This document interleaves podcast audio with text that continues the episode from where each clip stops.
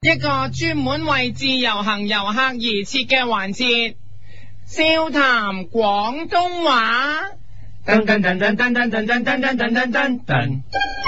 大家好，我係你嘅節目主持人，你好、我係夫人，今日我哋要教大家嘅廣東話係，如果有人對住你，同你講話自己咁樣咁樣咁樣又咁樣，呢樣啊呢樣，呢樣啊呢樣，但你都知道佢講真樣樣都冇句真，根本喺度吹牛。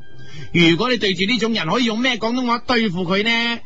話人講嘢隨口噏冇句真嘅廣東話係，你咪口可腔大隻講喎，重複。你咪口可腔大隻講喎，咁嗰個人呢，就會俾你一語道破，知難而退啦。嗱，有一日嚟到香港旅行，諗住去香港迪士尼玩下，哇！點知去到鬼死咁多人排隊入場，咁你即刻排埋一份啦。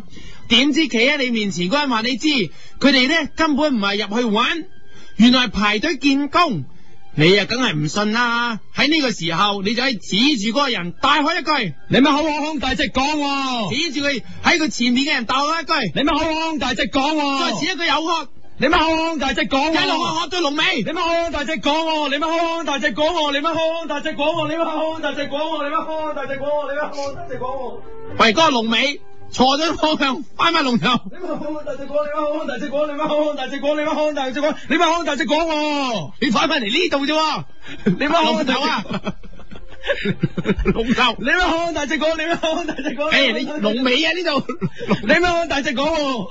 龍頭啊去，龍頭。你咪好大隻講喎！你唔係你都冇行到，你都仲喺度。你咪好大隻講喎！點知你喝落下，其中一個人同你講，話佢今次排隊係應徵做米奇老鼠，另一個又話，哇，我係嚟應徵做白雪公主嘅。但係你一望，發現應徵白雪公主嗰個人係羅網，男人之家竟然話應徵做白雪公主。喺呢個時候，你就可以指住羅網大喝一句。你咪好大隻講喎！由於嗰個係羅網，所以唔止係，你咪好大隻講喎！要指住佢赤網嘅上身大叫。你咪好大隻佬喎！因為佢谷行一身肌肉，硬晒太咁樣，所以指住佢硬晒嗰度，你咪好大隻佬喎！太嬌。你咪好大隻佬喎！聽完之後，羅網就即刻揸車翻屋企啦。點知你一轉頭就見到有個鬥雞嘅，又話見白雪公主。你一望，原來係張容房。喺呢個時候，你就指住佢大喝一句：你咪好大隻講喎！誒！因為你唔可以用呢句嘅原因係佢隻眼大到好似鬥雞咁，所以你要同佢講。你咪好大隻雞喎！指住張網大隻雞大叫，右你咪好大隻雞喎！邊雞一次，你咪好大隻雞喎！左邊雞一次，你咪好大隻雞喎！咁佢就會知難而退走咗噶啦。等佢走咗之後，喂，點知有個妙齡少女行埋嚟，話你知叫你入去見工，你心諗，你一心諗住嚟玩，點會無啦啦有工見呢？喺呢個時候，你就可以指住個妙齡少女大喝一句。你咪好大隻講學喎！完佢之後，嗰個妙齡少女同你講話：如果你肯做，就俾你做米奇老鼠，同埋俾你睇埋米奇老鼠嘅真面目。哇！你覺得佢講嘅嘢簡直荒謬啊！米奇老鼠點解係人扮啊？點會係人扮啊？吓、就算係扮，都係老鼠扮；就算係人扮，都係許志安扮。喺呢個時候，為咗加強責備嘅語氣，你就可以用呢一句。你咪好大隻講喎！而呢個係妙齡少女，所以你要講。你咪好大隻妙喎！冇錯，係妙齡嘅關係，指住佢個妙齡大叫。你咪好大隻妙喎！點知你鬧完佢之後，佢仲唔肯走，話俾你知你建成咗份工。你心諗自己根本都冇見過，點解會建成呢？你對於佢真係忍無可忍啊！喺呢個時候，你就指住佢大喝一句，你咪好大隻蛤乸隨街跳喎！因為實在太筍啦，筍到你向天大叫。你咪好大隻蛤乸隨街跳喎！講到呢一度，你真係講到個口都有啲行啦。咁喺呢個時候，你就跟跟手就指住自己大喝呢一句。你咪好大喉糖喎！因為你個喉嚨真係有啲乾同埋痛，所以希望想食粒喉糖。你咪好大喉糖喎！就喺呢個時候，同你一齊落嚟嘅同鄉喺袋度拎咗粒拎咗粒罐嘢出嚟飲，佢即赤一腸咧開嚟飲，你咁頸渴，佢呢個時候飲嘢簡直係攞景嘅，所以你指住佢罐嘢大喝一句。你乜康康康馬蹄爽喎、因為嗰個罐係馬蹄爽，重複你乜康康馬蹄爽喎、鬧完之後，你仲搶咗罐嘢，倒晒佢， 倒完之後，佢同樣話。其實佢買咗另一罐係俾你嘅，喺呢個場面你真係有啲唔開心，有啲有啲對佢覺得對佢唔住，所以就指住個同鄉大喝一句， 你乜口淡淡大佬監喎、因為個場面實在太尷尬啦。為咗押韻，口巷巷亦都可以隨時改變成為口淡淡，重複。你乜口淡淡大佬監喎、不過雖然環境對於你好不利，你都唔使驚，你可以死口話你個同鄉有心整蠱你，指住佢照照喝呢一句，你乜口默默大戰格喎、冇錯啦！惡人先告狀，鬧佢賤格，重複，你乜口默默大戰格喎、好鬧兩句，先話尷尬，後鬧賤格，一齊講。你乜口淡淡大佬監喎、你乜口默默大戰格喎、就咁個同鄉就會口默默冇聲出㗎啦。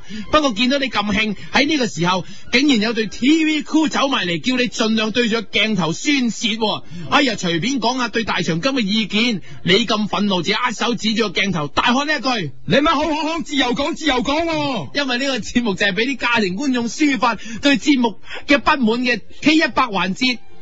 重複，你咪好好好自由講自由講喎、指住個 cameraman 大叫。你咪好好好自由講自由講喎、好啦，指住自己大叫。你咪好好好自由講自由講喎、鬧咗咁耐，先發現條龍越嚟越長，仲發現有好多香港歌手都嚟應徵迪士尼嘅工作，因為做歌手都同普羅大眾爭飯食嘅原因係因為佢啲唱片實在太唔賣得啦，大家都掛住 download，好慘，所以佢哋全部嚟排隊應徵迪士尼，咁樣你就要逐一逐一喝佢哋。 你咪好好好大隻講出我們最後何以生疏哦！佢就係陳奕迅。你咪大隻，你咪好好好大隻講出我們最後何以生疏？對住下一個歌手又大喝一句，你咪好好好，你咪好好好大隻講清楚，講清楚，講清楚該怎說好？ 佢就係古巨基。你咪好好好大隻講清楚，講清楚，講清楚該怎說好？下一個指住佢又鬧佢，你咪好好大隻講你講你愛我，講你知你愛我，話佢聽你愛我，等佢知道佢錯喎。因為 Twins 重複一次俾另一個阿嬌聽，你咪好好大隻講你講你愛我，講你知你愛我，話佢聽你愛我，等佢知道佢錯 喎。再下一個又指佢又鬧，你咪好好大聲講出一聲自欺的說話喎。因為佢係 Dodo 姐，不過由於 Dodo 姐冇歌，所以用女方嘅歌頂住先。